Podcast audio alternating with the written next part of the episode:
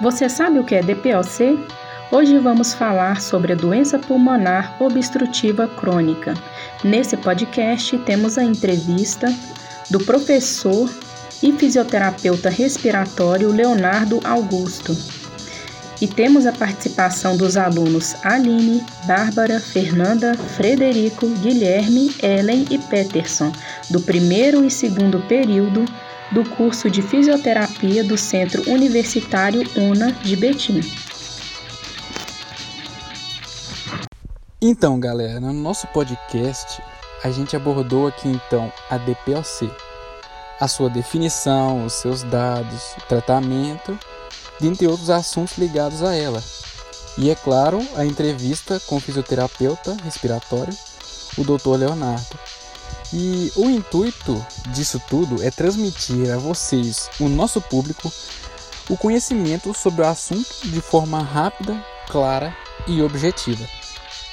Agradecemos a cada um que se interessou e acessou o nosso material e que tenhamos passado para vocês tudo o que aprendemos durante esse projeto.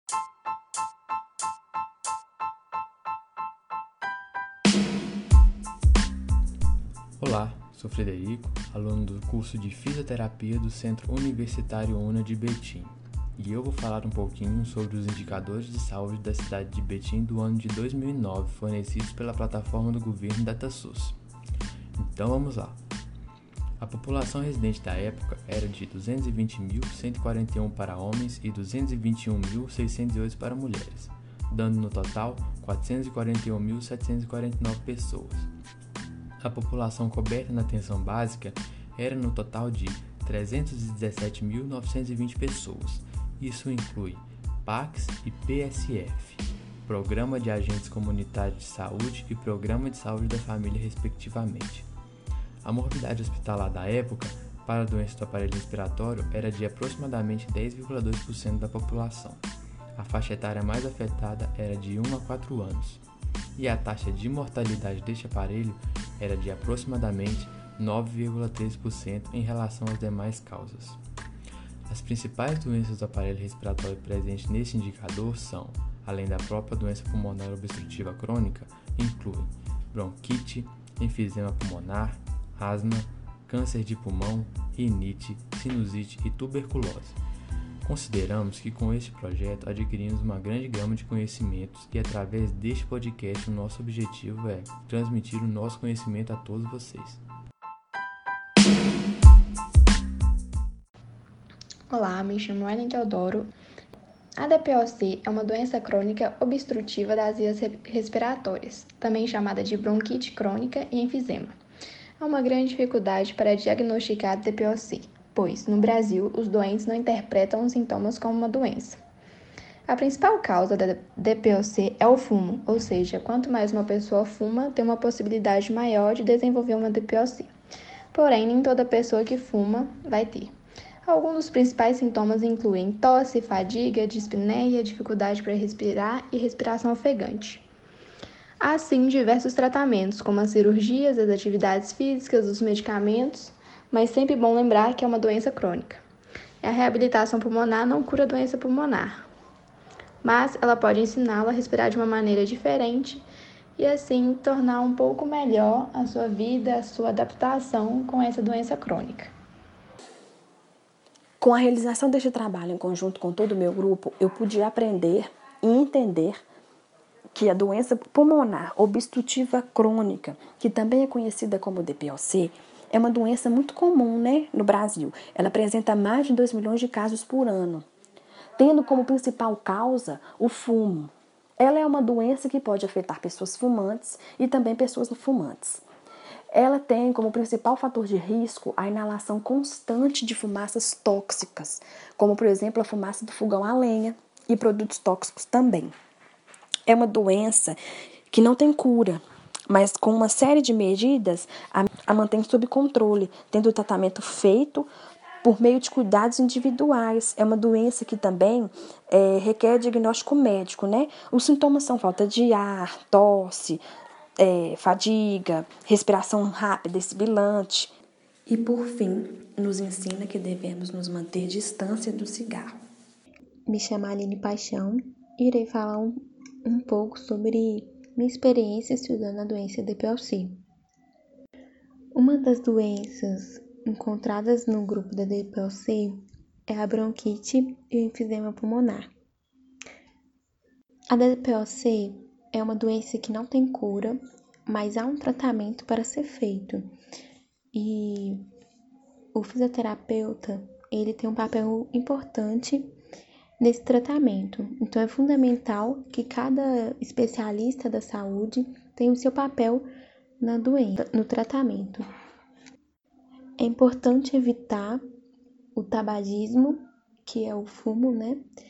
E evitar lugares muito poluídos, é, como centros urbanos, é, lugar que tem muitas empresas, é, fogão de lenha.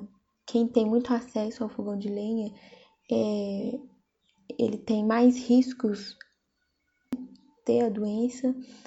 E uma coisa que a gente deve fazer sempre no nosso dia a dia, né, é procurar é, fazer algum exercício físico, praticar, né, esporte, que a gente está podendo facilitar o nosso nossa respiração.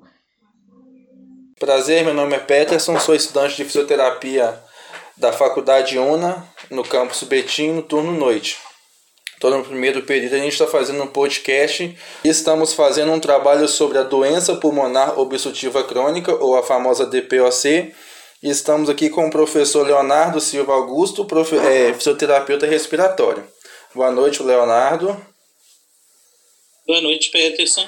É, professor Leonardo, antes da gente começar, eu gostaria que o senhor nos contasse um pouco mais sobre a sua formação, sobre a sua história, de como que se iniciou o seu interesse pela fisioterapia, de como que o senhor optou a área respiratória para seguir carreira. Certo. Bom, eu é, sempre quis fazer né, o curso da área de saúde, sempre quis estudar saúde, mas até então, quando eu formei o ensino médio, eu não sabia o que eu queria ser, né? Sim. Como diz, né, o que eu queria ser quando crescesse, né? Sim, sim. Então, é, fui pesquisar, fui, fui estudando, acabei entrando no curso de farmácia, mas como eu achei que o curso era muito voltado para laboratório e eu queria muito lidar com pessoas, eu acabei optando por sair fazer fisioterapia e não me arrependi. Quando eu entrei, eu sabia muito pouco sobre as áreas da fisioterapia. Para mim, a fisioterapia era muito voltada muito para a parte ortopédica. E depois eu descobri as outras áreas, que é a área cardiovascular, neurológica. E quando foi no sexto período, eu me deparei com a minha maior paixão hoje, que é a fisioterapia respiratória. Desde então, desde o sexto período da faculdade, eu sempre me dediquei para a área de respiratório. Sim. Eu tenho 16 anos de formado. Eu formei no UniBH em 2004, fiz a minha pós-graduação em fisioterapia respiratória, terapia intensiva e reabilitação no UniBH também, em 2005. Quando foi no ano de 2000 e 14 eu fiz o meu mestrado, e o meu mestrado foi com uma das maiores referências na área de fisioterapia respiratória no Brasil, que é, ou se não a maior, porque foi a primeira fisioterapeuta respiratória brasileira, Sim. que é a professora Maria da Glória. Eu fiz meu mestrado com ela em é, Ciências da Saúde, com ênfase em distúrbios cardiorrespiratórios, e atualmente eu faço meu doutorado no Departamento de Fisiologia e Farmacologia da UFMG, é, orientado pela professora Virgínia Lemos e co-orientado pela professora Maria da Glória, também na área de fisioterapia, não na área de fisioterapia propriamente dita, mas na área de pesquisas cardiovasculares. Né? Minha, eu me dedico hoje muito à pesquisa na área cardiovascular também. Nossa, um profissional muito gabaritado, senhor. Muito mesmo, me surpreendi, nem eu sabia disso. Professor, sobre a DPOC, separei aqui algumas perguntas para o senhor. Primeiro, por que não é possível o tratamento da DPOC? Por que, que ela não tem cura? A DPOC, né, a doença pulmonar obstrutiva crônica, ela é uma doença pulmonar que ela é degenerativa progressiva, né? Não seja, não chega a ser uma doença degenerativa como as doenças neuromusculares, mas o que, que acontece? Você tem uma alteração do parênquima pulmonar, uma degeneração das fibras elásticas pulmonares e, consequentemente, você perde o recolhimento elástico pulmonar. O nosso pulmão ele só funciona porque a musculatura respiratória contrai. Com isso, você vai ter o estiramento dessa, desse tecido pulmonar e depois você tem o recolhimento elástico, fazendo com que o ar saia. Quando a gente vai envelhecendo, né, com o passar da idade, a gente já vai tendo uma alteração dessas fibras elásticas, tá? Isso é fisiológico. Mas quando a gente é submetido a fumo, quando a gente é submetido à poluição, até fogão de lenha já hoje sabe-se uhum. que pode levar né, a esse comprometimento, uhum. você vai acelerar esse processo de degeneração dessas fibras elásticas. E aí o pulmão ele fica como um balão murcho, né? Que você enche ele, ele expande muito, mas na hora que ele esvazia, fica sempre ar lá dentro. Ele não consegue e esse ar que fica completo. lá dentro. Oi? Ele não consegue contrair por completo. Ele... Exatamente, ele não consegue retrair completamente e ele não consegue colocar todo esse ar para fora. E esse ar que fica lá, ele fica rico em CO2. Né? Então esse paciente ele se torna um retentor crônico de gás carbônico. Tá. O que me leva à próxima pergunta é como essa doença pode chegar a afetar o coração, professor? Como que ela pode chegar a ocasionar algum problema nas válvulas do coração? Como o pulmão, né, Peterson, ele Sim. fica cheio de ar e o alvéolo fica aberto, Sim. o que que acontece? Esse alvéolo aberto, ele vai comprimir os vasos capilares. Quando ele comprime, na verdade, os vasos que compõem o leito vascular pulmonar, que é composto por vasos alveolares e vasos extraalveolares, ele acaba aumentando a resistência vascular pulmonar. Dessa forma, o nosso coração ele vai ter que fazer muito mais força do lado direito para contrair e ejetar o sangue, mandar esse sangue para o pulmão, do que o do que normalmente ele faria. E quando a resistência aumenta, o que, que acontece com o músculo nosso quando a gente submete ele a uma resistência aumentada? Ele hipertrofia. Sim.